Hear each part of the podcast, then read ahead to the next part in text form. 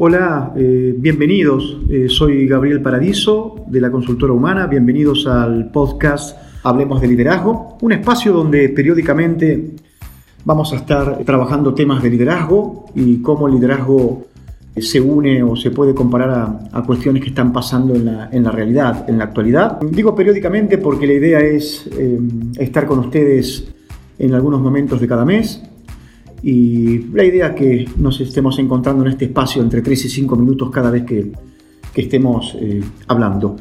Eh, la idea es tener algunos invitados en algunos de los capítulos y hoy los quería convocar a reflexionar sobre un tema que está dando vuelta seguramente a nivel político y a nivel América, que es qué está pasando a nivel cultural en la región, por qué está pasando lo que está pasando, por qué la cultura está mm, reemplazando lo que los números venían mostrando. Entonces me encantaría iniciar con una frase de Peter Drucker, que era que la cultura se come a la estrategia en el desayuno todos los días, ¿no? Eh, y de esto quisiera hablar, ¿no? Eh, de cultura, de cultura organizacional, pero más eh, puntualmente me encantaría hablar de, de cómo un gerente general es un gran formador de cultura en, toda organización. En principio deberíamos ya conocer cuál es la diferencia entre cultura y estrategia. Si no la recordamos, se la puedo decir con una metáfora. Cuando Napoleón se juntaba en París con otros generales para decidir la invasión a Rusia, eso era estrategia. Pero cuando al otro día un millón de soldados marchaban bajo la nieve, contentos, a invadir Moscú, eso, eso fue cultura. ¿Eh? Hay una gran diferencia entonces entre la estrategia y la cultura. Podemos decir entonces que la cultura es un conjunto de significados, eh, valores compartidos, códigos compartidos, modelos mentales compartidos, eh, que no genera cualquiera. Esto no se hace por, por osmosis. Eh, la cultura, de alguna manera, aparece cuando el ADN de los líderes forman una masa crítica de actitudes, de valores, de significados, que hacen que después la gente se comporte en ese, en ese sentido. El basamento fundamental de una cultura organizacional son los valores que tienen justamente los líderes que gobiernan esa, esa organización.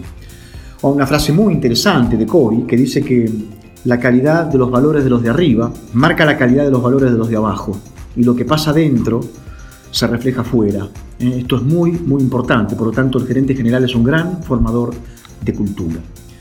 Ahora bien, ¿qué nos está eh, pasando con el gerente general? ¿El gerente general tiene intenciones de trabajar la cultura? Es una pregunta que, me hago. No sabe nada de cultura, sabe de negocio, y está bien que sepa mucho de negocio, pero la cultura debe ser parte de la estrategia. El gerente general debe ser el sponsor de un cambio cultural. El gerente general tiene que estar a través de su liderazgo todos los días en cada actitud, en cada acción y en cada toma de decisiones, formando esa, esa cultura. Los gerentes generales saben que la empresa necesita un cambio, pero también los gerentes generales deben de alguna manera eh, trabajar fuertemente con sus reportes directos para hacer que esa cultura del cambio llegue. En pocas palabras, cuando el gerente general te llama a una reunión y habla de resultados, cuando el gerente general solo en sus informes piensa en resultados, cuando el gerente general solamente pide resultados, podemos decir que un valor que está dando vuelta a la organización es la orientación a los resultados.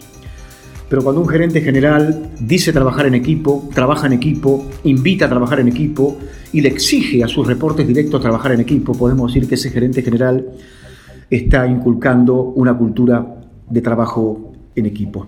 Este podcast seguramente va a estar siendo escuchado mayoritariamente por especialistas de recursos humanos, así que yo quisiera ver si nos podemos preguntar cuál es el gran desafío. La primera pregunta es, ¿Está Recursos Humanos trabajando codo a codo con el gerente general para acompañar el cambio cultural? ¿Está Recursos Humanos consciente de que tiene que estar al lado del gerente general indicando, armando un proyecto de este cambio cultural?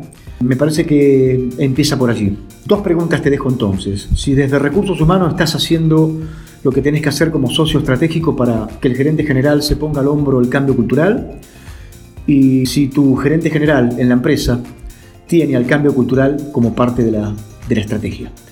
Así que simplemente compartir este podcast, estos primeros cinco minutitos, nos estaríamos viendo en uno próximo. Hablemos de liderazgo. Gabriel Paradiso de Humana, los dejo pensando.